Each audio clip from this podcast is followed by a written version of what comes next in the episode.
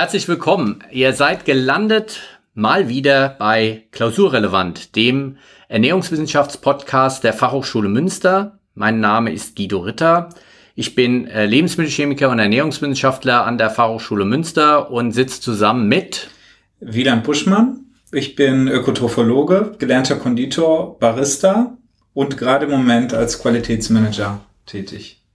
Schon fertig jetzt, ja, Schon und fertig. voll im Job drin sozusagen. Frisch gebacken, kann man sagen. genau, und das passt ja zu unserem Thema heute. Ja. Frisch gebacken und Zuckerbäcker sozusagen. Mhm. Ähm, war vielleicht ja auch ein Grund, weshalb wir das heute äh, als Thema genommen haben, weil das Thema wird sein, der achte Podcast Thema Nachtisch von Kosakenzipfeln und Sahnehäubchen.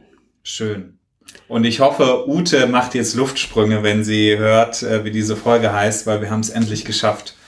Genau. Ute ist nämlich unsere Kollegin hier am Fachbereich und äh, die hat sich also diese Folge besonders gewünscht äh, was uns dazu führt, äh, euch auch zu animieren, uns gerne auch zu schreiben unter klausurrelevant.fh-mützer.de. Wir antworten und wir nehmen eure Vorschläge und Ideen gerne auf. Mhm. Entweder was Themen angeht oder äh, vielleicht auch etwas, was ihr sagt, äh, das müsstet ihr mal probieren mhm. und irgendwie in die Sendung einbauen. Oder wenn ihr einfach Fragen habt, auch die kommen immer wieder, weil wir hatten auch jetzt wieder eine Reihe von Rückmeldungen gehabt. Ähm, da wollte ich auch als erstes drauf eingehen. Mhm. Anna hat uns äh, eine schöne WhatsApp geschickt. Anna mhm. ist äh, Studentin gewesen hier am Fachbereich, jetzt äh, Masterstudentin in Mönchengladbach, ähm, wo es auch um Ökotrophologie geht.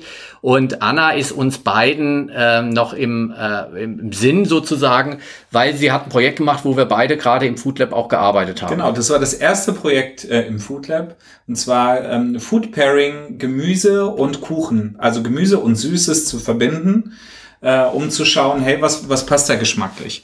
Und da sind solche Sachen entstanden wie, also ganz normal, wo man es vielleicht kennt, ist der Rübli-Kuchen. Da hat mhm. man Karotte in, in den Kuchen gepackt. Carrot Cake, das genau. ist ein. Klassiker, gell? Mhm. auch im, im englischsprachigen Bereich.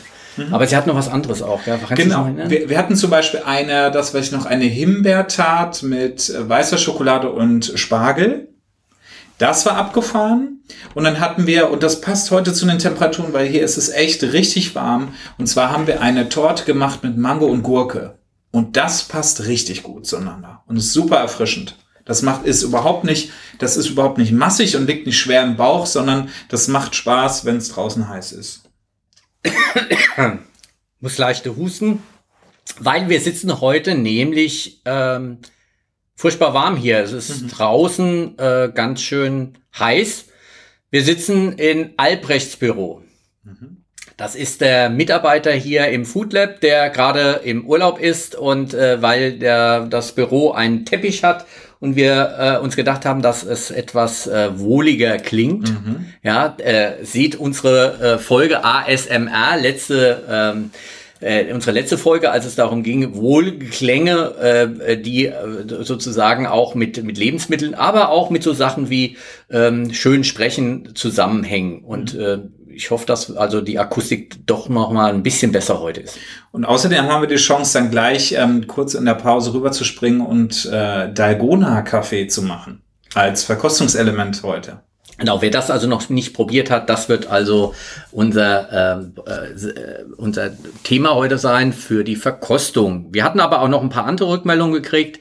Hanna ist auch eine, eine äh, Studentin aktuell bei uns und ähm, äh, die hatte eine Anfrage bei mir gerade gehabt äh, bezüglich äh, Praxissemester und, und so weiter. Und da äh, konnte ich sie also ein bisschen weiter verbinden. Und die hat gesagt, hier, ähm, äh, wenn ihr das nächste Mal oder irgendwann mal was über Wein macht, dann äh, meldet euch doch gerne bei meinem Papa, weil der ist ähm, tatsächlich äh, der Bundesvorsitzende von Ecowein, von dem Verband Ach. für ökologischen Wein und ähm, könnte uns da ein bisschen was über ökologischen Anbau und so weiter erzählen. Ja, Wäre doch eigentlich mal eine besondere Geschichte, wenn wir das mhm. machen. Ja. Fand ich einen sehr schönen Hinweis. Äh, Daniel, ein ganz lieber Freund von mir, hat sich auch nochmal gemeldet, hat gesagt, also diese Wissenschaft und Anekdotengeschichte ist äh, richtig klasse. Mhm. Äh, ihr könntet aber vielleicht noch bei der Technik ein bisschen aufrüsten. Äh, mhm. Lage der Nation, äh, ein Podcast, den ich auch gerne höre. Ja.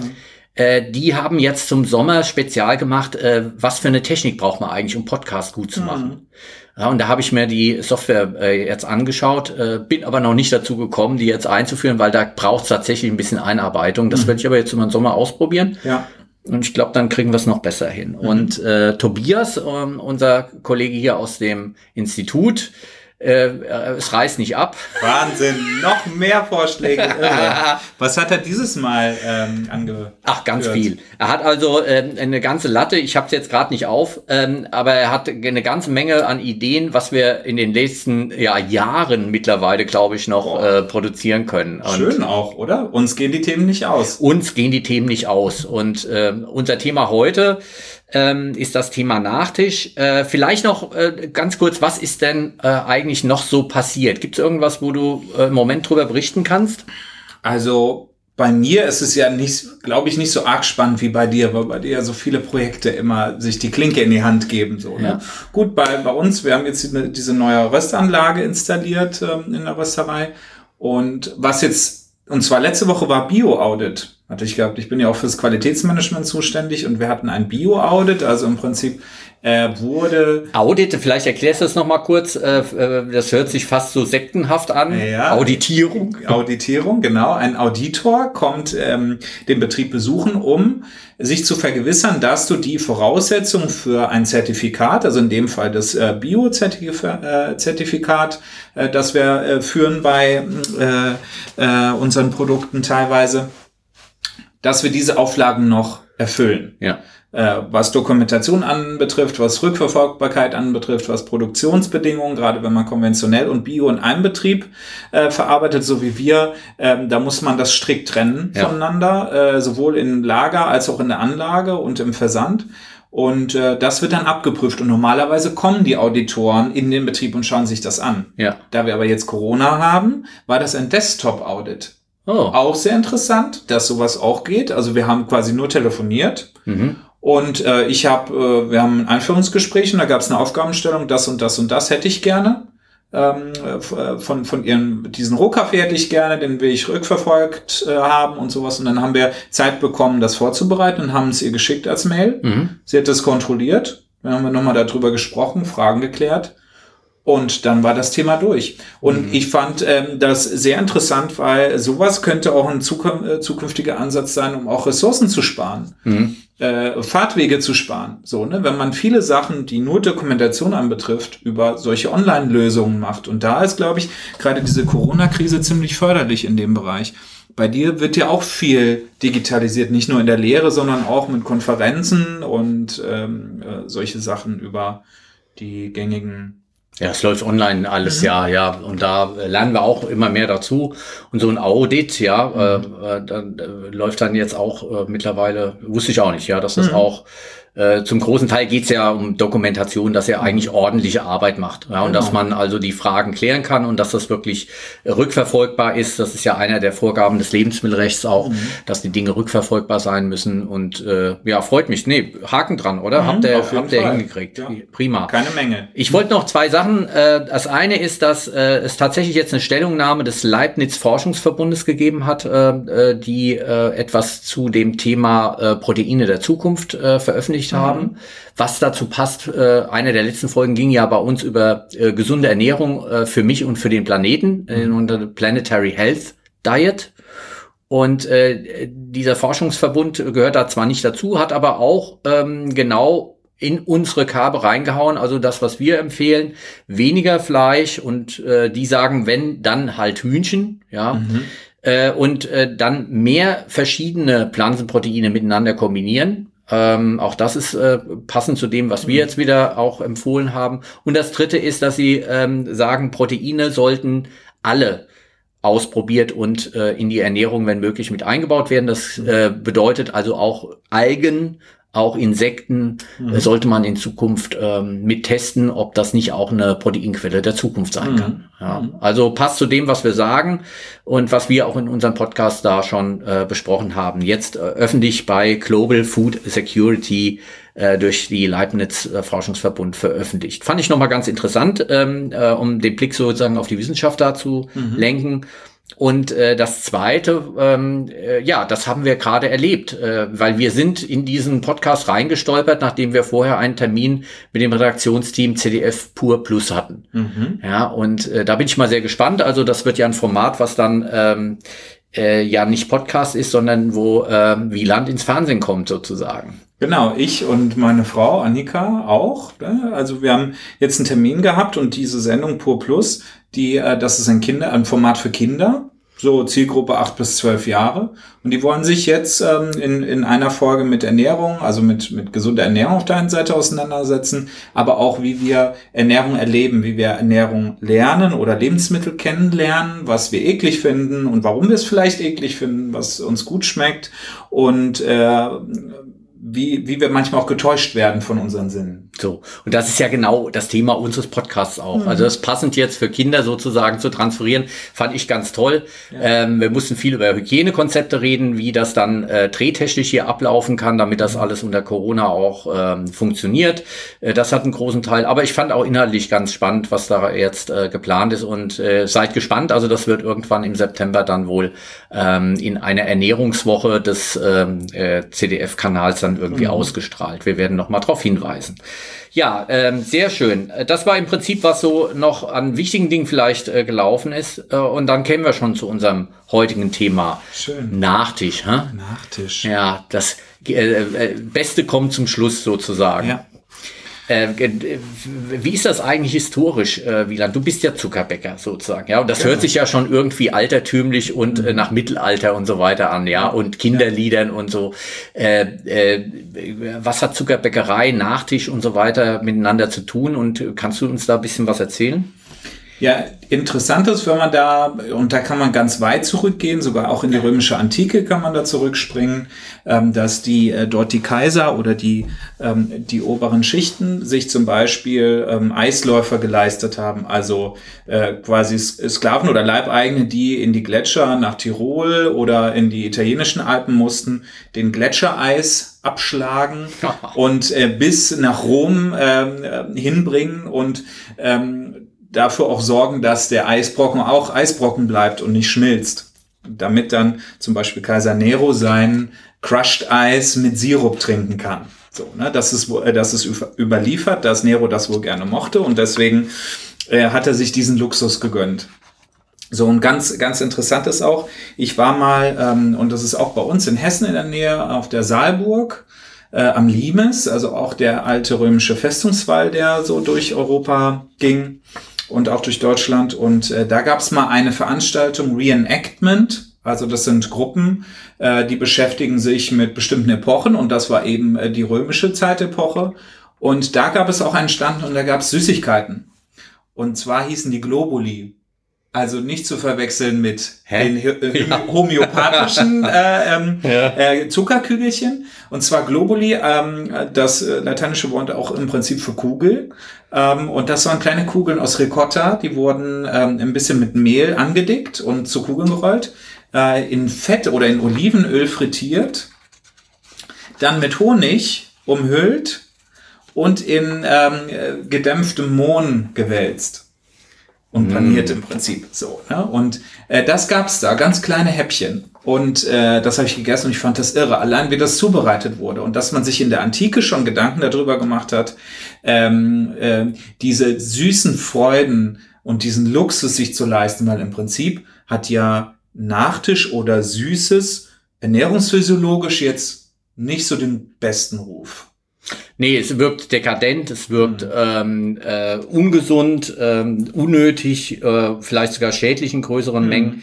Ähm, äh, da kommen wir aber gleich noch dazu. Ich würde noch mal gerne nachhaken. Also Nachtisch mhm. äh, äh, spricht ja davon, dass es also nach dem Tisch gegessen wird. Mhm. Und was ich gefunden habe, ist tatsächlich, wenn die Tafel aufgehoben worden ist, mhm. ja, auch so ein schöner Begriff, die Tafel aufheben. Ja, das war damals so gewesen, weil äh, die Speisen eigentlich ähm, komplett reingetragen worden mhm. sind, so im Mittelalter. Da gab es also bei Festmahlen dann äh, wurden zum Teil Türen genommen, um dann die Speisen da draufzulegen und dann wurde die mhm. Tür reingetragen und äh, bevor bevor man sozusagen äh, mit dem äh, die Tafel aufheben war dann gewesen, dass man die Tür wieder eingehängt hat, mhm. weil so große Tische hat man halt nicht gehabt, um ja. das so ähm, äh, da vorzubereiten mhm. und so weiter. Und Nachtisch war dann, wenn die Tür schon eingehängt war. Mhm. Das heißt, da ging es also häufig um was, ja, was das Ganze noch abgerundet hat mit äh, trockenen Früchten und äh, was Süßem oder ähnlichem. Ja, mhm. ansonsten war es aber eigentlich äh, sehr lange üblich gewesen, dass alles auf den Tisch kam. Also mhm. Buffet auf dem Tisch war eigentlich üblich.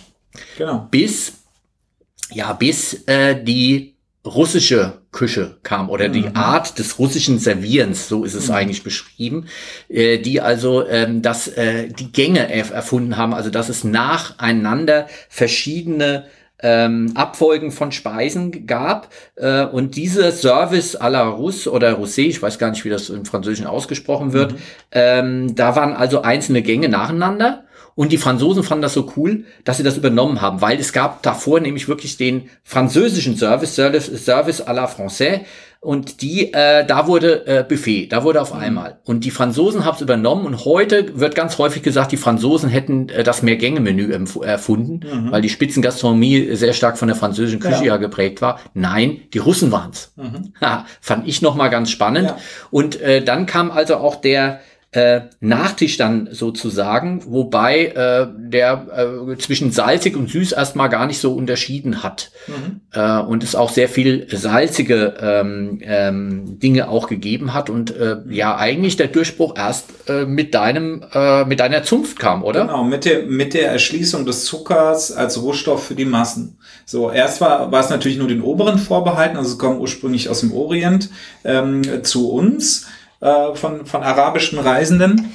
Und äh, dann haben sich nur die Fürsten und Könige ähm, Zucker leisten können und auch Zuckerbäcker, die, die eben diesen Zucker verarbeiten zu feinen Skulpturen, zu Süßspeisen, die dann eben die Tafel schmückten und dann halt auch das, was wir in äh, der letzten Folge auch schon besprochen haben, diese Machtausstrahlung durch ein üppiges äh, Mahl gefüllte, ähm, gefüllte riesige Tische voller Köstlichkeiten und halt einfach auch Verzierungen. Teilweise waren das einfach nur Verzierungen, die noch nicht mal gegessen wurden, die aber ja, wahnsinnig aufwendig und filigran ähm, gemacht wurde. Aber ihr wart doch die Aktionskünstler des Mittel Mittelalters gewesen, oder? Ihr wart doch Popstars sozusagen. Die Zuckerbäcker, ja. die dann Skulpturen gemacht haben, die am Ende äh, sogar nicht mehr gegessen worden sind, weil sie Kunst pur waren. Genau.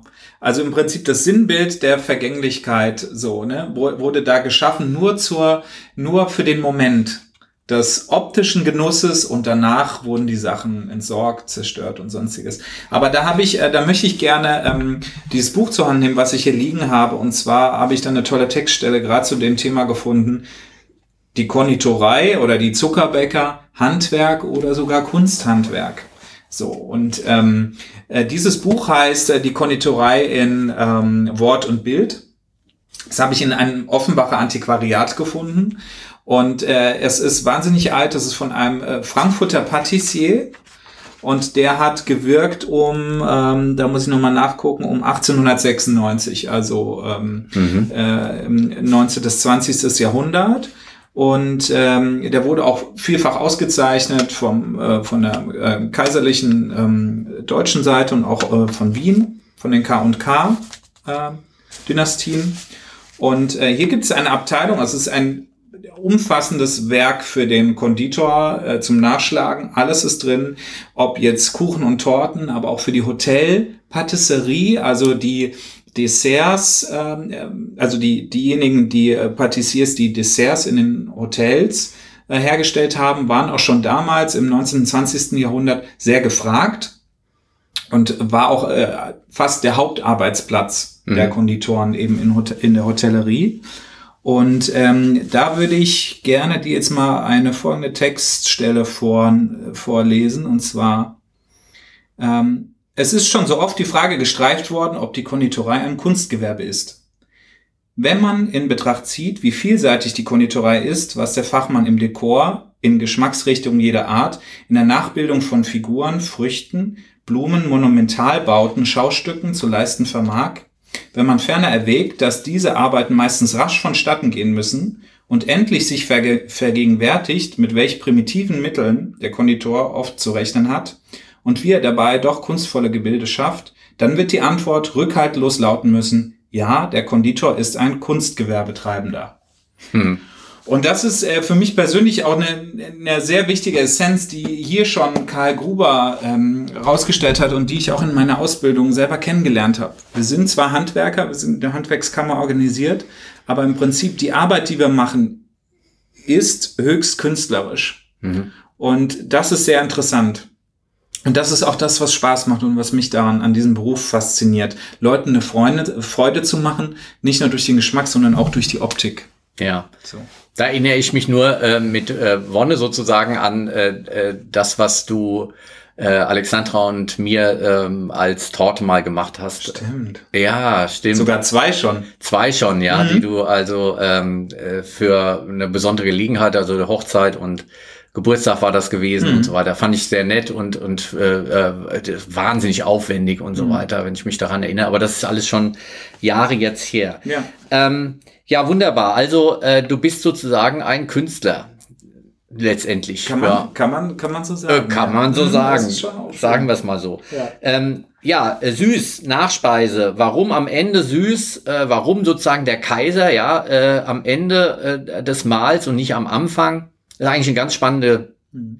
Spannende Sache. Da gibt's ja übrigens auch diese sehr schöne Anekdote, ja. Also, äh, wenn du voll gegessen bist, ja, du hast also äh, wirklich ein richtig tolles Essen gehabt äh, und dann gibt's den Nachtisch. Das ist genauso, wie wenn die Kirche äh, voll ist bis auf den letzten Platz, ja. Es ist also Christmette und äh, passt niemand mehr rein. Und plötzlich kündigt sich der Kaiser ein, die Tür geht auf mhm. und dann wird Platz gemacht einfach. Ja, und plötzlich ist wieder Platz. Also der Kaiser ist sozusagen das, was ein, ähm, ein Essen ausmacht, mhm. äh, was auch ähm, gelingen sollte. Das sollte man also, wenn man Gäste einlädt, äh, unbedingt beachten. Mhm. Äh, Kahnemann ist ein ähm, äh, Nobelpreisträger für Wirtschaftswissenschaften und der hat also auch schon festgestellt, dass man bestimmte Effekte ähm, ja in Erinnerung behält. Mhm. Und einer der Effekte ist es, äh, wenn ähm, du äh, essen warst und hast ein Mehrgänge-Menü gehabt, äh, wenn am Ende die Nachspeise wirklich äh, nochmal den Höhepunkt sozusagen des Menüs darstellt,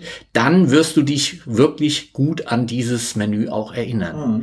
Und deshalb äh, gehört es also dazu, dass man wirklich eine Dramaturgie auch einhält ja. bei, äh, bei der, ähm, beim Mehrgänge-Menü, das am Ende auf das Dessert auch zuläuft. Mhm. Und das Dessert darf also auf keinen Fall enttäuschen. Mhm. Und wer das äh, zur Spitze im Moment treibt in Deutschland, ich glaube in der ersten Folge haben wir schon drüber gesprochen, ist das Koda in äh, Berlin. Ja, der frühere Patissier ähm, von äh, Thomas Bühner, äh, jetzt selbst äh, Sterne-Koch äh, mit seinem Dessert-Restaurant. Können wir also äh, unbedingt empfehlen. Mhm. Wer also mal richtig schön Dessert als Mehrgänge-Menü essen will, und das ist nicht nur süß, weil er keinen Zucker ähm, äh, zusätzlich einsetzt, sondern nur aus den Früchten mhm. und äh, den Gemüsen sozusagen den Zucker äh, konzentriert oder äh, nutzt. Der sollte im Coda, C-O-D-A, äh, in Berlin mal bei René Frank vorbeischauen. Mhm. Äh, kurze Sache noch, ähm, und zwar, ich finde das eine ganz spannende Fakt, dann sind wir wieder in der französischen Küche, also Haute Cuisine und Nouvelle Cuisine, Bocuse und Ducasse, die, ähm, die geprägt haben. Ähm, das Interessante ist auch die, äh, wir hatten ja die Menüabfolge von dem russischen Zarenhof und dann gibt es aber auch wie eine Hierarchie in der Küche äh, für die ähm, Köche und sonstigen Arbeiter. Da gibt's, da gibt's so eine Hierarchie. Es gibt mal. eine Hierarchie, natürlich mit dem Chef de Cuisine, dem, äh, dem Küchenchef. Ja. Der hat einen Sous-Chef und das ist seine Stellvertretung, der ihm direkt zuarbeitet. Dann gibt es ein Entremetier, Aha. der ist für die Gemüsebeilagen zuständig. Es gibt ein Saucier, der ist für Soßen und Fleisch zuständig. Ähm, es gibt ein Garde-Manger. Und das ist interessant. Der Garde-Manger, also der Hüter des Essens, ja. der hatte früher auch immer den Schlüssel zur Speisekammer. Für die Rohstoffe? genau, ja. Und deswegen Garde-Manger, der hat darauf aufgepasst. Und der ist ähm, zuständig für die kalte Küche, also Vorspeisen sowie Nachspeisen wenn die Küche kein Patissier hat. Dann macht der Gordmanger, also der Koch, macht dann beides. Und das ist sehr interessant. Und dann gibt's noch weitere Abstufungen. Poisonné gibt's noch, der dann für Fisch zuständig ist, aber das ist dann in wirklich großen Küchen. So, und so ist sie strukturiert und äh, hat ihre eigenen Hierarchien. Und äh, da finde ich aber auch spannend, da hat man wieder das Wechselspiel salzig-süß mit mhm. dem Garde der beides beherrschen muss. Dieses Wechselspiel. Mhm. Und gerade wenn man jetzt auch in die Sternegastronomie guckt, äh, wir, wir kommen in der Menüabfolge, wenn wir so fünf, sechs, sieben, neun Gänge-Menüs haben, kommen wir ganz schnell zu solchen Sachen wie Prädesserts. Mhm. Also kleine Zwischengänge zwischen Hauptspeise und Dessert. Und da sind wir wieder bei der Dramaturgie. Also da versucht man eine Brücke zu bauen vom Salzigen ins Süße. Und in dem Prädessert vereinen sich diese beiden Komponenten dann, um auf das Süße zum Abschluss ähm, vorzubereiten. Hm. Es ist auch ein Trend äh, äh, insgesamt im Moment, äh, dieses wieder zu vermischen, was mal mhm. früher äh, gemeinsam äh, war, wo auch äh, Wurst gesüßt war und so weiter. Im Mittelalter äh, hat man das irgendwann getrennt, sehr mhm. strikt getrennt. Und jetzt äh, dieser neue Trend heißt Savory. Mhm. Sweet and Savory. Also süß und salzig, herzhaft mhm. sozusagen Savory miteinander zu mischen. Ein Klassiker davon ist Karamell mit Salz. Mhm. Salziges Karamell findet man mittlerweile in jedem Eisladen, dass es ein, ein salziges Karamell gibt. Und Savory ist sozusagen ähm, die neueste ähm, Entwicklung oder was heißt neueste Entwicklung, wieder, wieder äh, das so zu entdecken sozusagen. Ähm, das fand ich auch nochmal ganz interessant und dass, äh, dass sich das in der Küche sozusagen widerspiegelt. Mhm. Der Patissier ist der äh, äh, oder der für die für den Nachtisch zugänglich, wo ist er in der Rangstufe so in der Hierarchie zu finden? Äh, der Garde hat schon einen hohen Posten, weil der beginnt im Prinzip ja. das Essen und er schließt es ab. So, ah, und okay. äh, so, der ist einfach ein, wichtiger, ein wichtiger Posten, der meistens auch ausgeführt wird vom Sous-Chef, also vom Stellvertreter. Wenn der Chef da ist, dann macht der Sous-Chef den Garde-Manger-Posten, weil der eben so wichtig ist. Ja. Und weil ich dann auch mit den süßen Speisen eben einen guten Abschluss äh, versuche zu erreichen. Naja, prima. Ja, dann ist im Prinzip der, der Durchbruch sozusagen für das Dessert kam äh, zum einen mal, dass der Rohstoff Zucker plötzlich äh, in mhm. großer Menge verfügbar war, dass sich das als eigenes ähm, ähm, Element sozusagen äh, entwickelt hat und eigene Speisen entwickelt hat, Kunstfertigkeiten. Mhm. Und das zweite war, dass man die, äh, das, äh, den, das Buffet sozusagen aufgespalten hat in Gänge. Mhm. Ja, dass man das nacheinander, die heißen übrigens Gänge, weil ja die äh, äh, Dienerschaft musste mehrmals rein rauslaufen. Mhm. Nächster Gang, die mussten also wieder hin und her laufen, um das nächste sozusagen zu bringen. Was also neu war äh, mhm. und dann in die französische Küche eingeführt worden ist und plötzlich dann dazu führt, dass man am Ende auch nochmal einen süßen Gang hat. Ähm, wollen wir gleich mal mit dem Ernährungsmythos aufräumen? Ähm, äh, ob denn Käse vielleicht noch ein besserer Abschluss ist. Magenschließer sagt man ja auch. Ja. Käse als Magenschließer, warum schließt der den Magen? Ja. Und ist da wirklich denn was dran? Mhm. Käse schließt den Magen. Ja. Und äh, tatsächlich ist da was dran. Mhm. Ja, und man kann es auch nachweisen. Es, es gibt also tatsächlich äh, ähm, wissenschaftliche Untersuchungen dazu, dass Käse auch den Magen schließen, dass es sinnvoll ist, am Ende mhm. sogar noch äh, Käse zu essen, weil Käse ähm, äh, freie Fettsäuren äh, bilden kann. Also äh, das ist ein ganz normaler Verdauungsprozess, dass aus, aus den Triglyceriden, wo die Fettsäuren gebunden sind, dann einzelne Fettsäuren werden und diese können im Darm dann äh, entsprechende Hormone ausschütten. Mhm. Und äh, diese Hormone sind äh, dann dafür zuständig, dass äh, äh der Magen dann äh, geschlossen wird.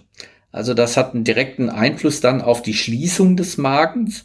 Und ähm, äh, wir haben also da auch ähm, äh, nicht nur eine, Pu also äh, früher hat man gedacht, dass eine Pufferung der, der Magensäure stattfinden mhm. würde durch Käse nochmal. Also aber Quatsch, das ist mhm. tatsächlich nicht, sondern es ist dieses ähm, diese hormonähnlichen Substanzen, die ausgeschüttet werden und äh, dann einen äh, die Muskelbewegung des Magens bremsen. Enterogastron heißt also eins davon. Mhm. Und die Nahrung wird also nicht mehr weitergeschoben und äh, im Magen haben wir auch Drucksensoren. Und diese mhm. Drucksensoren haben einen Einfluss auf unser Hungersättigungsgefühl. Wir empfinden also uns als gesättigter, wenn wir am Ende nochmal ein Stück Käse essen. Und ist es nicht auch so, das hatte ich von Julia Enders, von äh, der Autorin Damen mit Charme gehört, dass ähm, durch, die, durch den hohen Fettgehalt des Käses und die Proteine, ähm, dass wir dadurch eine längere Sättigung erreichen im Magen als nur durch Kohlenhydrate in Süßen? Auch, ähm, mhm. auch da, äh, Kohlenhydrate sind eine kurzzeitige Energieform, die wir zur Verfügung gestellt kriegen und auch äh, sofort reinknallen. Äh, bei Proteinen und ähm, bei äh, Eiweiß äh, oder Proteinen bei Fett haben wir eine andere langsamere Regulation des äh, Sättigungsgefühls und äh, das ist etwas länger mhm. anhaltender sozusagen. Ja, das kommt noch mit dazu. Und ein dritter Punkt vielleicht auch noch, was ich noch ganz spannend finde, äh, man redet im Moment darüber, dass es vielleicht einen Calciumdetektor gibt und einen. Calcium-Grundgeschmack. Mhm. Und Käse enthält natürlich auch viel Kalzium, deshalb mögen viele Leute auch dann am Ende vielleicht nochmal ähm, eine ordentliche Portion Kalzium, äh, weil es auch nochmal in dieses ähm, sensorische Gefüge mit eindeutet. Es mhm. ist noch nicht ganz abschließend äh, geklärt, äh, was aber auf alle Fälle geklärt ist, dass wir süß als Grundgeschmack mhm. empfinden. Und jetzt ist doch die Frage, warum mögen wir süß so gern? Ja. Wann fangen wir an, süß zu schmecken und warum haben wir da so ein Wohlgefühl, was wir damit assoziieren? Warum muss das zum Schluss kommen? Also, wir, äh, es ist so, eigentlich brauchen wir es äh, in, der, in der ganzen Abfolge der Gänge immer mal wieder zwischendrin. Ähm, es ist aber so, dass wir, als wir gelernt haben, dass äh, es Nachtisch überhaupt gibt, äh, als Kinder auch tatsächlich uns jetzt dran gewöhnt haben, dass wir mit einem Nachtischgeschmack auch hohe Mengen an Energie positiv verknüpfen.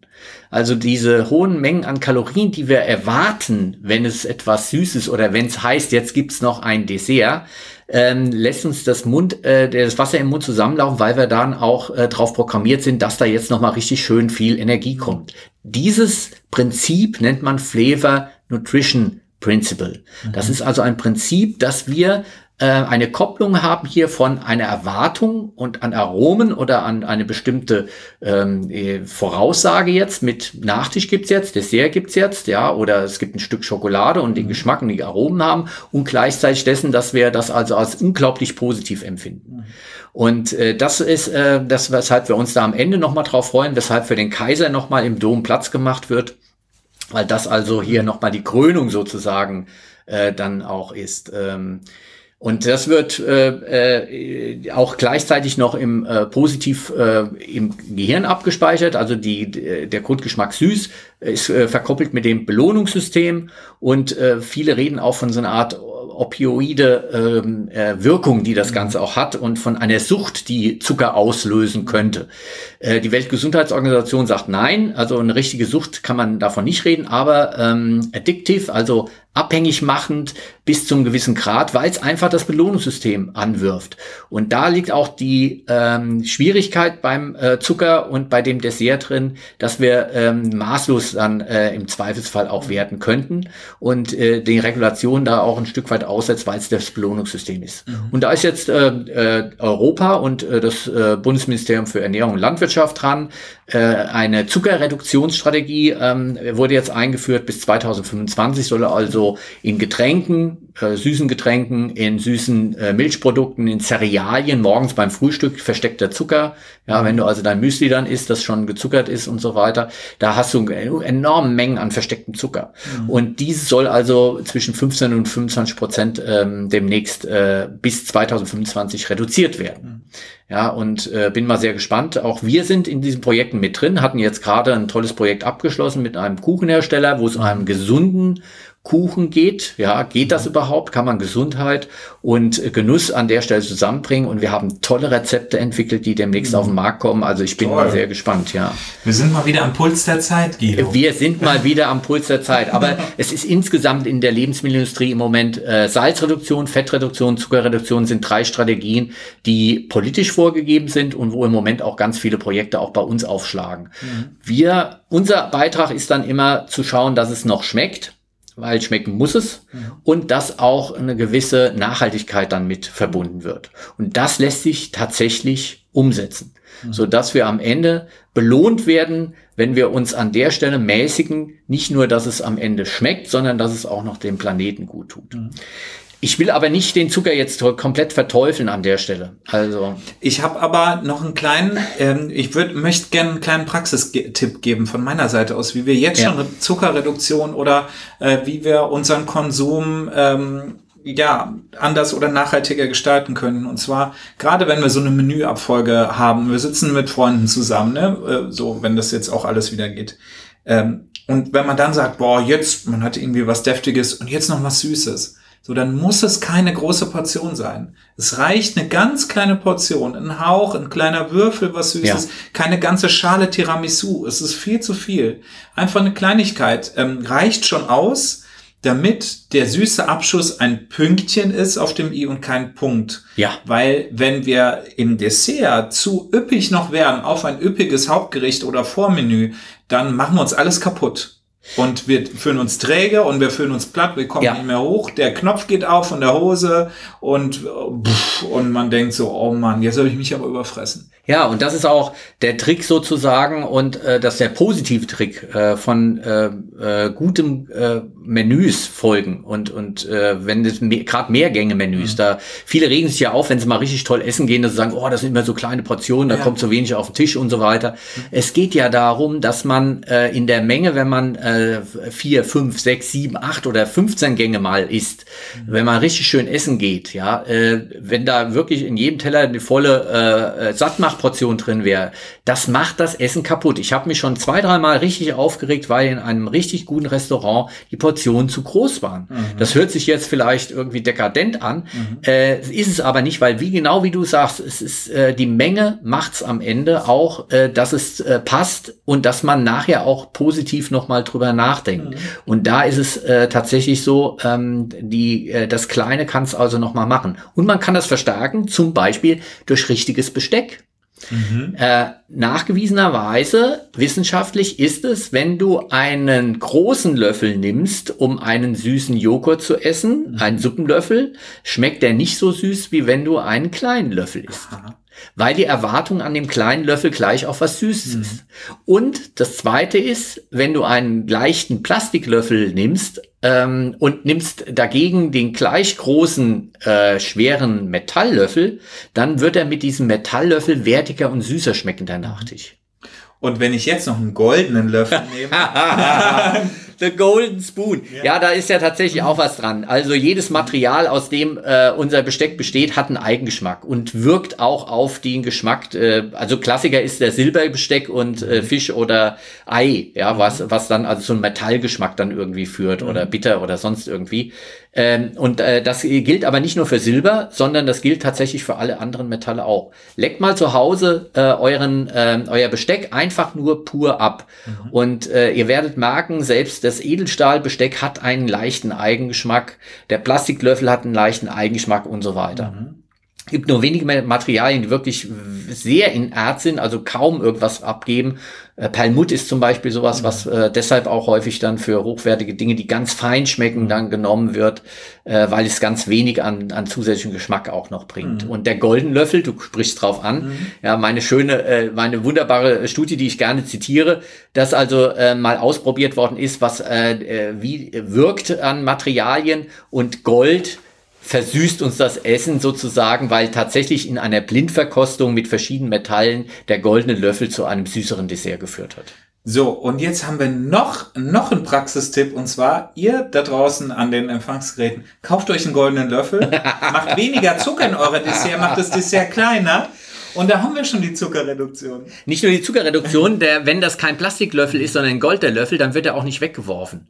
Ja, weil die ganzen Plastiklöffel, die da jetzt weggeworfen werden, die Gott sei Dank verboten werden. Wenn jeder von uns zu Hause einen goldenen Löffel hätte, ja, den er seinen Kindern und Kindeskindern noch vererben würde, Ja. hätten wir viel weniger Abfall. So, Irre. Peng.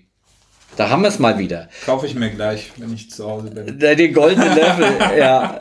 Äh, mal gucken. Ja, aber ähm, jetzt noch mal eine Sache, um, um noch mal auf unseren Titel zurückzukommen. Was ist das eigentlich mit diesem Husarenzipfel? Husarenzipfel. Hört sich unanständig an. Äh, Das hört sich überhaupt nicht unanständig an. Und es heißt nicht Husarenzipfel, sondern Kosakenzipfel. Ach so, Kosaken. Ich mag schon, du bist eine andere Generation. Der Kosakenzipfel ist von Loriot. Ähm, eins der besten Sketche, die ich überhaupt von ihm kenne. Und äh, die, die die Loriot mögen, kennen das und wissen genau, um was es geht. Es geht um eine Mokka-Trüffelparfait mit einem Zitronencreme-Bällchen. Und dieses wird in einem Sketch äh, äh, von zwei befreundeten Ehepaaren äh, in einem äh, auch Sterne-Restaurant, wo am Ende dann dieses Dessert als das Dessert des Hauses gepriesen wird, dann äh, brüderlich geteilt sozusagen, was aber dann nicht ganz fair für die eine Partei wohl abläuft und dazu führt, dass sie sich furchtbar in die Haare kriegen und am Ende dann schreiend auseinanderlaufen und schimpfen und so. Also sehr köstlich auf die Art der Manieren und des Sie, Sie Duzens und so weiter äh, während dieser ganzen Geschichte und dieses von äh, Loriot tatsächlich erfundenen Mokka Trüffelparfaits mhm. mit Zitronencremebällchen, das es eigentlich nicht gibt. Also das äh, hat er sich tatsächlich ausgedacht mhm. und äh, schön fand ich zu seinem 80. Geburtstag hat also ein großer eine große Bäckerkette hier in Deutschland hat tatsächlich so eine Art ähm, äh, Rezept dafür rausgegeben, also ein, ein, Produkt da auch hergestellt. Das war aber eher so ein so eine Art äh, Morgen, ja, wie sagt man Schoko Schokokuss. Ja, oh mhm. Gott. Also Schokokuss äh, und ähm, das war äh, etwas, was aber ganz äh, doch ein bisschen anders geschmeckt hat. Äh, mhm. Thomas Wilges, ein ganz äh, lieber Freund, ein Kollege aus Mainz vom Max-Planck-Institut, der dort also sich mit ähm, äh, Gastrophysik beschäftigt, intensiv, der hat dann wiederum äh, äh, ein, einen Rezeptvorschlag erarbeitet ähm, vor ein paar Jahren äh, für dieses Mokka Trüffelparfait mit Zitronencremebällchen und äh, hat das also dann auch ähm, bekannt gegeben. Fand ich ganz nett und süß und, und, und liebevoll und so weiter. Und äh, eigentlich wollte ich dir das heute äh, tatsächlich äh, kredenzen. Ja, äh, gestern keine Zeit dafür gehabt, mhm. da noch mal irgendwas zu basteln. Ähm, aber wir verkosten ja jetzt was. Stimmt. Dalgona. Ähm, Dalgona Kaffee. Mhm. Ähm, das werden wir uns jetzt zubereiten. Was das genau ist und wie es schmeckt, werden wir euch gleich sagen. Also, bis gleich. Bis dann.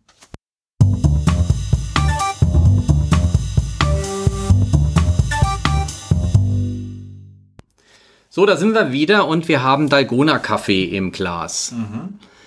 Ähm, jetzt äh, haben wir auch sogar zwei Stück. Was ist denn Dalgona Kaffee?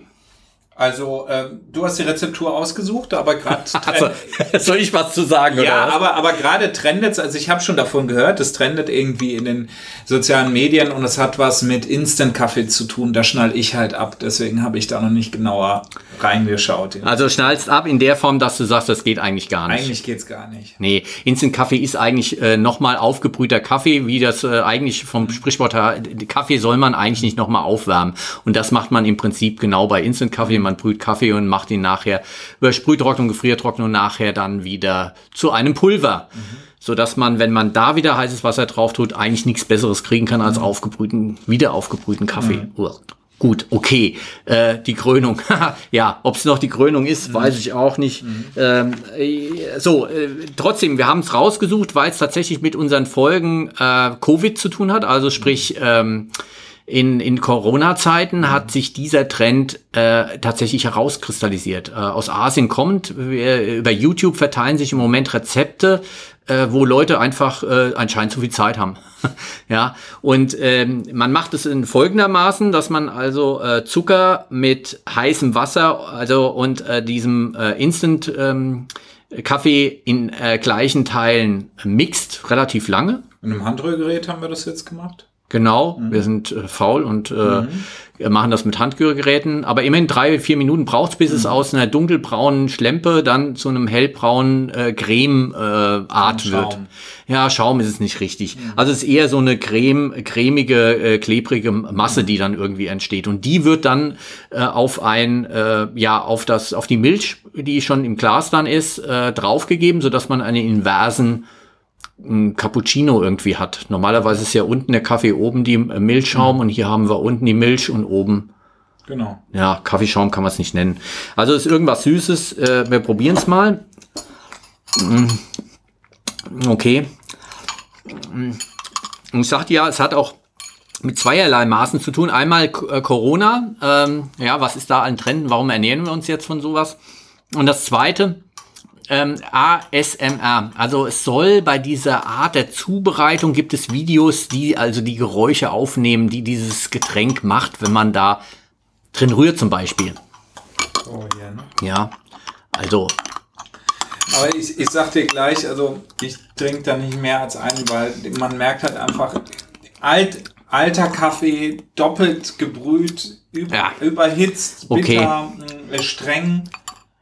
Ja, ich meine, könnte schlimmer sein. Aber es ist jetzt ähm, ähm, eine Mixtur. Es ist einfach nur eine Mixtur. Es ist jetzt kein äh, Überraschung im, im Mundgefühl. Ich finde es auch Sehr klebrig.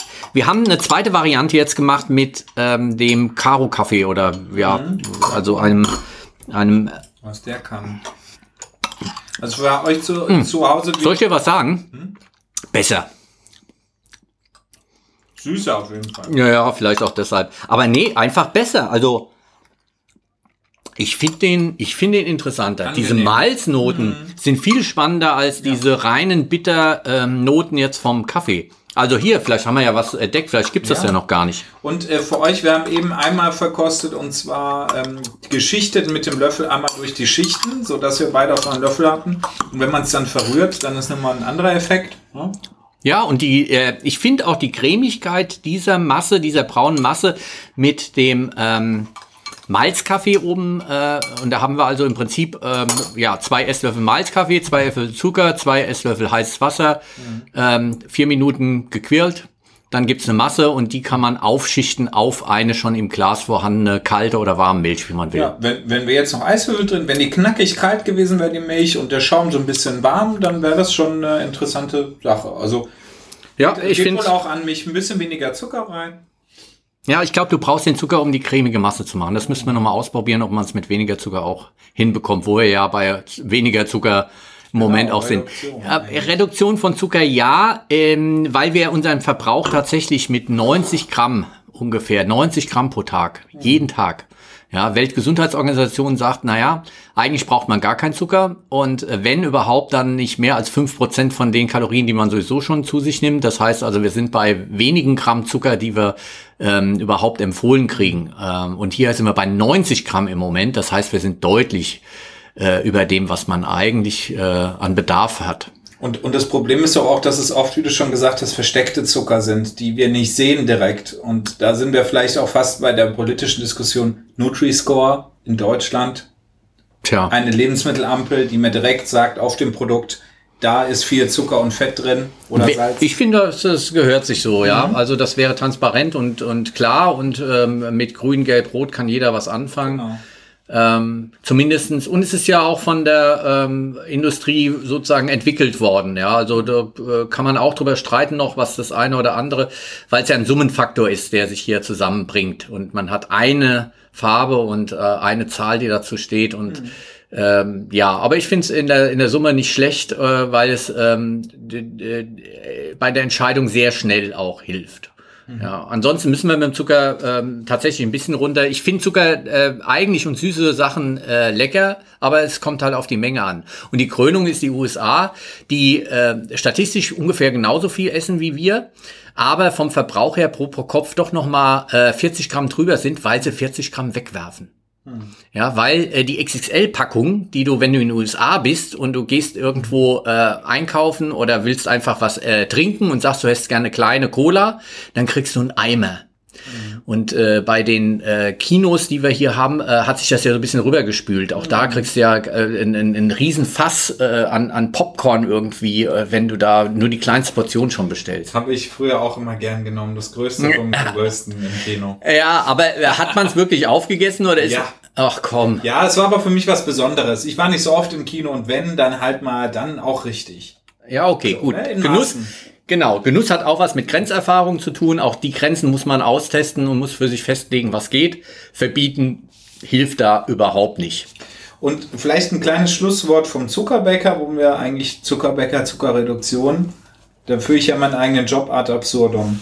Ähm, nein, für, für ich nicht, weil ich auch als Konditor sage, äh, viele Rezepte kann man mit weit weniger Zucker ähm, praktikabel hinbekommen und tolle Produkte hinbekommen. Man muss nur wissen, ein bisschen, wie, äh, wie die Sachen miteinander funktionieren, wie Zucker und Eiweiß miteinander funktioniert und Mehl und, äh, und äh, Vollei.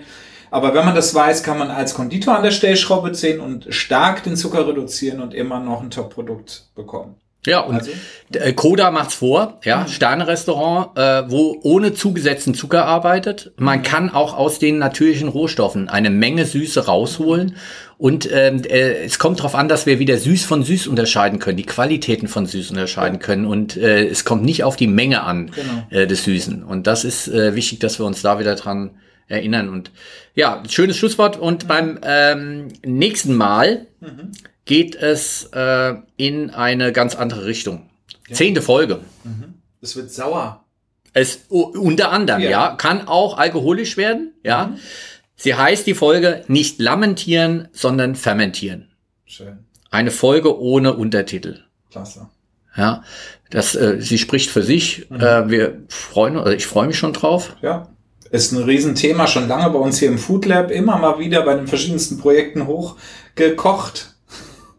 Hochge hochgekocht. hochgekocht worden. Ja, ist tatsächlich so. Und deshalb freut euch drauf. Ähm, es gibt viel darüber zu erzählen. Bis dahin. Bis dahin. Tschüss. Lasst es schmecken.